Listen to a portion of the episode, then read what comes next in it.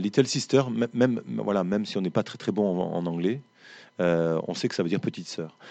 Tout est parti, alors si je devais résumer, euh, tout, est parti de la vague, la vague d'attentats qu'il y a eu euh, en France. mais moi, je parle de 2012. En fait, c'est parti en 2012.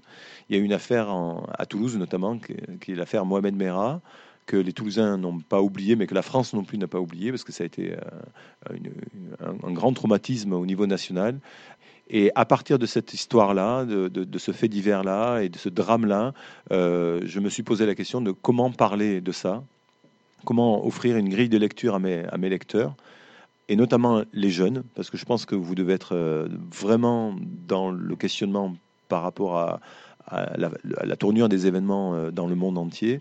Et, et, je voulais parler de ça sans parler des, sans parler des terroristes, c'est-à-dire sans leur donner la parole.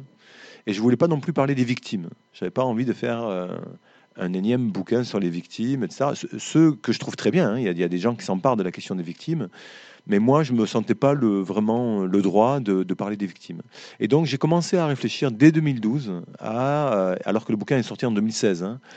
Mais dès 2012, j'ai commencé à réfléchir. Donc, il m'a fallu quatre ans de maturation de ce projet pour, un, m'éloigner de l'actualité de Mohamed Merah. Et malheureusement, j'ai été rattrapé par une autre actualité qui a été celle que vous connaissez peut-être un peu plus, parce que vous êtes jeune. Donc, vous devez quand même vous souvenir de l'histoire de Charlie Hebdo et de et du Bataclan. Euh, mais ça, moi, mon bouquin était déjà fini euh, au moment où euh, le Bataclan est arrivé. Donc je, je, je, je voulais m'éloigner d'une actualité telle, pour, mais finalement, je me suis rapproché d'une autre. Mais bon, ça, c'est une autre histoire.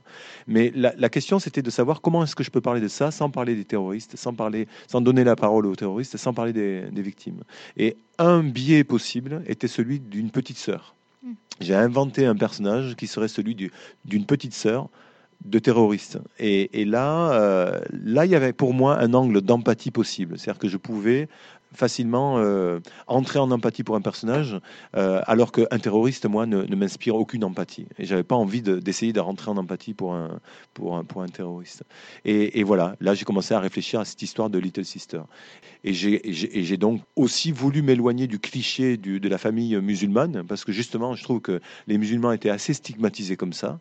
Et, je pense que c'est à tort d'ailleurs. Et, je, pense que j'avais aussi envie de montrer que n'importe qui peut être euh, concerné.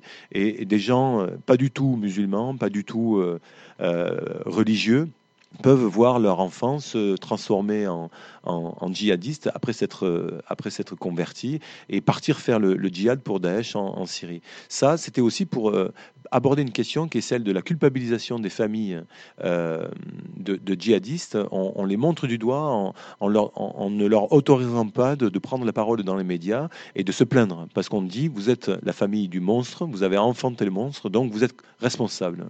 Or, moi, je sais que euh, comme pour les comme pour les gens qui ont des enfants drogués ou des enfants euh, qui sont dans des sectes, euh, les parents n'y sont pour rien. Malgré l'éducation, malgré l'amour, euh, ça vous échappe parce que c'est plus fort que vous. Ce sont des, influences extérieures beaucoup plus fortes qui opèrent via Facebook, etc. Et, n'importe qui peut tomber là-dedans. Et on n'est pas à l'abri, même si on a bien éduqué son gamin.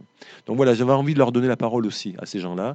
Il faut savoir aussi une chose, quand un terroriste se fait exploser, nous, pour nous, c'est lui le salaud c'est lui le méchant, c'est lui qui euh, voilà, c'est lui qui commet un acte répréhensible. Mais pour les parents de ce, de ce jeune-là, eux, ils perdent un fils. Évidemment, ils sont désolés pour tous les, toutes les victimes que leur fils a, a, commises, mais et ils ont honte. Mais n'empêche que eux, ils perdent un fils et leur enfant meurt ce jour-là. On oublie ça, c'est que c'est un enfant qu'ils perdent.